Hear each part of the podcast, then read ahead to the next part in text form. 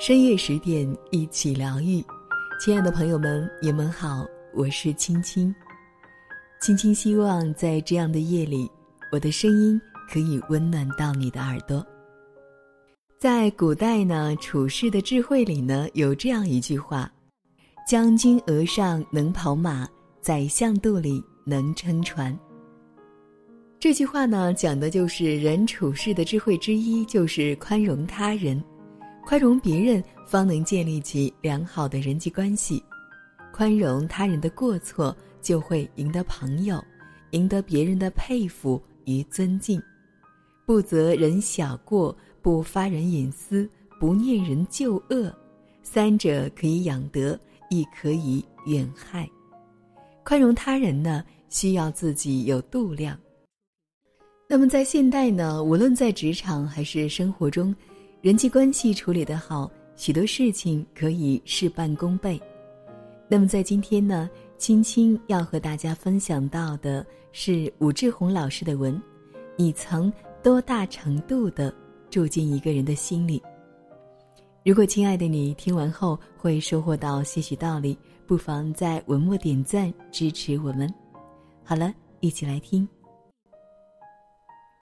在人际关系中呢，有特别重要的一点，对于别人的不同意见或负面情绪，自己有多大的容纳空间？这个容纳空间呢，也即常说的度量。度量小的话，势必会引起人际关系中的绞杀，并且关系越是紧密，绞杀就越是严重。特别在两性关系和亲子关系中。最重要的情形下是不给对方的不同意见，或者是负面情绪一点空间，并且会长时间持续的施加压力，要灭掉对方的不同意见与负面情绪，而让对方和自己一致。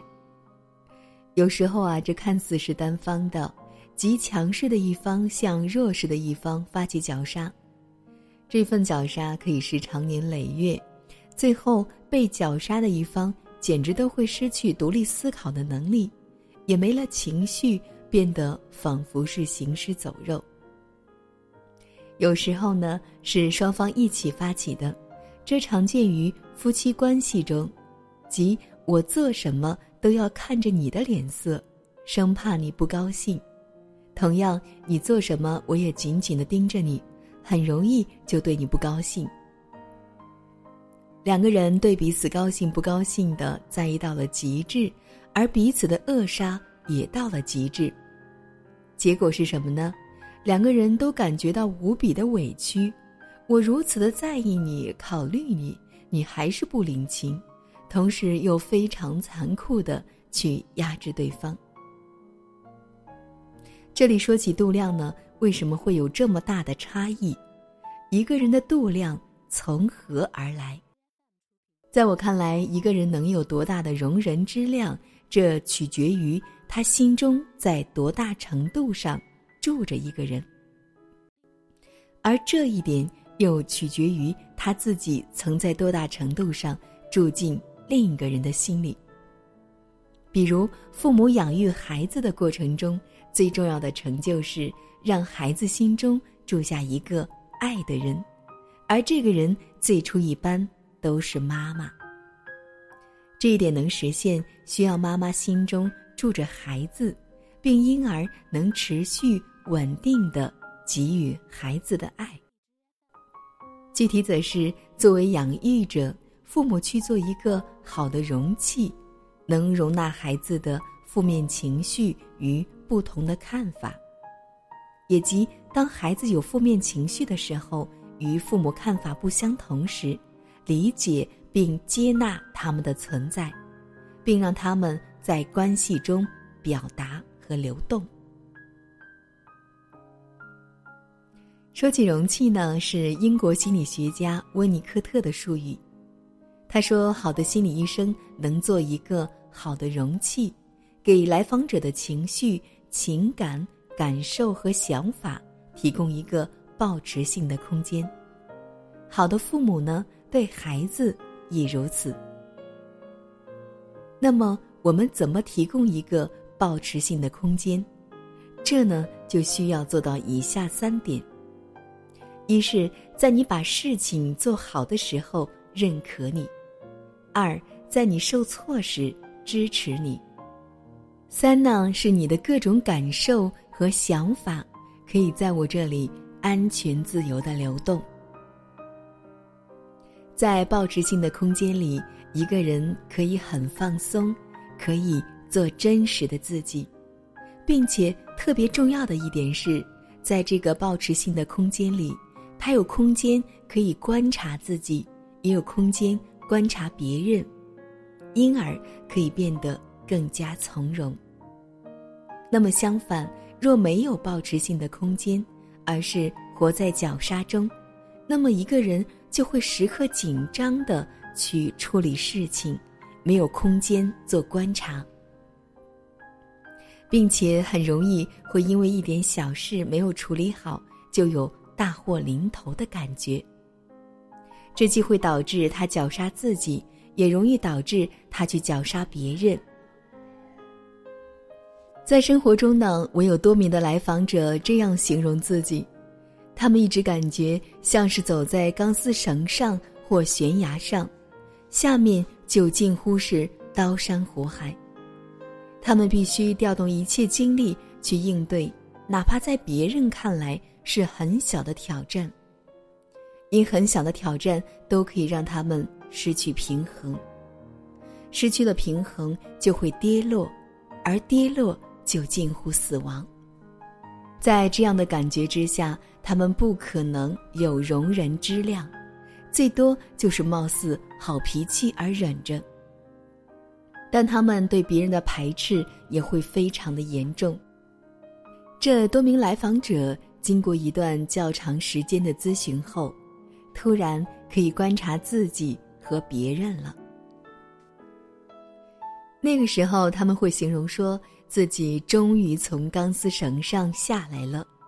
不再担心掉下悬崖，于是有了一个从容的空间。随即，他们也有了一定的容人之量，对自己和别人都多了一些宽容。一位男性来访者说：“他本有严重的抑郁症，经常感觉处于崩溃的边缘。他的抑郁情绪即来自和周边人的种种心理绞杀。”别人随便的一句话都可以对他构成巨大的压力，于是他随时都可能被别人绞杀。相应的，他也总在绞杀别人，特别是身边的亲人，他对他们有各种大大小小的要求，而且他们必须得按他说的来，否则他就会有巨大的愤怒出来。这种彼此绞杀带给他强烈的负面情绪。有一次，他讲到一件很普通的事情，他的母亲给他提了一个不够合理的要求。过去这种要求会让他暴怒，而这次他很平静的驳回了妈妈的要求，并请求妈妈理解他。他详细讲了自己的处境。最后，希望妈妈能按照他的要求来做事，妈妈自然而然的接受了。讲到这件事，他泪如雨下。当他发现他的声音能传到妈妈那儿，并能发挥效果，这种感觉如此之好，并且这种感觉在他过去的人生中太缺太缺了。但是他也纳闷儿。为什么以前他做不到平静的对待妈妈的要求，并平静的向妈妈提出自己的恳请这样的事？放到几个月前，他会不可遏制的愤怒。平静对待妈妈的要求，意味着他对妈妈的要求有了容纳空间，而他能平静的向妈妈提出要求，意味着。他对自己的声音也有了容纳空间，有了对自己和对别人的容纳空间后，就不必那么着急了。那么，这个空间是从哪里而来呢？我的理解是应是咨询的作用，他在我这里体验到了被容纳的感觉，这种感觉一再的被确认，逐渐在他心里生效。现在他也可以把这种被容纳的感觉传递给别人了。有天早上，我在书房里整理这些文字的时候，发生了一件很有趣的小事。我家的加菲猫阿白爬到我的腿上，它的毛会粘到我裤子上，我习惯性的想把它抱下来，但突然想，干嘛切断这个过程？就让它进行下去吧。阿白就这样安然的在我腿上趴了一段时间后，我突然感觉到有些什么奇妙的东西在我和他之间发生了。就好像是我又一次碰触到了它的存在，而它也变得满不一样。由此，我和他享受了一段美好的时光。因此，我领会到，过去的绝大多数时候，我的头脑不间断地对各种事进行评判、分析和管理，而这意味着我的头脑不断切断这些事的能量。让这些能量都缺乏空间去充分的流动，而这关系中的链接都是双方的能量在一个空间内顺畅流动的结果。所以呢，要止念，停掉头脑的念头，就给了能量流动的空间。佛教上总讲止念，我过去把这个看得很艰难。觉得必须用打坐这样的方式才可以做到，但现在一想，只要不拿头脑的念头去切断正在发生的能量流动，就可以很好了。譬如阿白趴在我腿上的时候，虽然我还是会有各种想把他赶走的念头，但我没有这么去做，而是让这些念头自由的发生。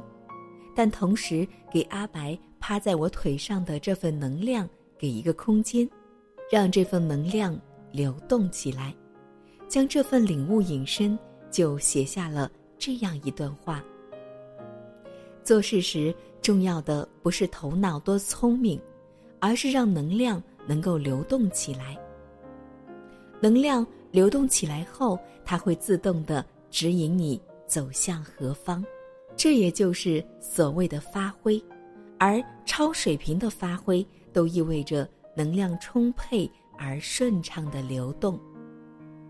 但能量流动需要空间，如头脑总是在妄动的话，就意味着能量一直在被我切断。那么头脑为何会妄动呢？因为头脑很容易有分别心。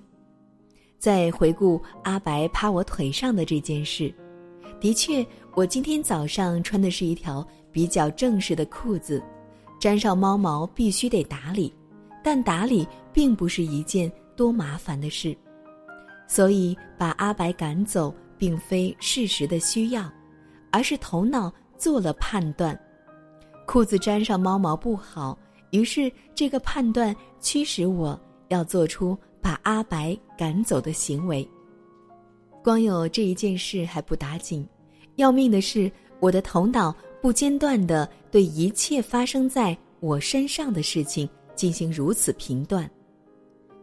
而当我没有觉知时，这些频断及念头，无形中驱使着我做了太多切断能量的事情。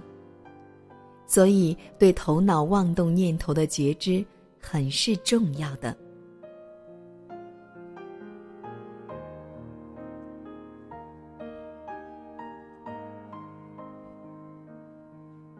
好了，今天的文章分享就到这里了。如果你想看到、听到更多美文，记得关注我们的公众号“深夜疗愈”。如果大家喜欢青青的声音，可以关注“剧听”，相聚的剧，收听的听。好了。该是和你说再见的时候了，非常感谢你的守候聆听，我是青青，晚安。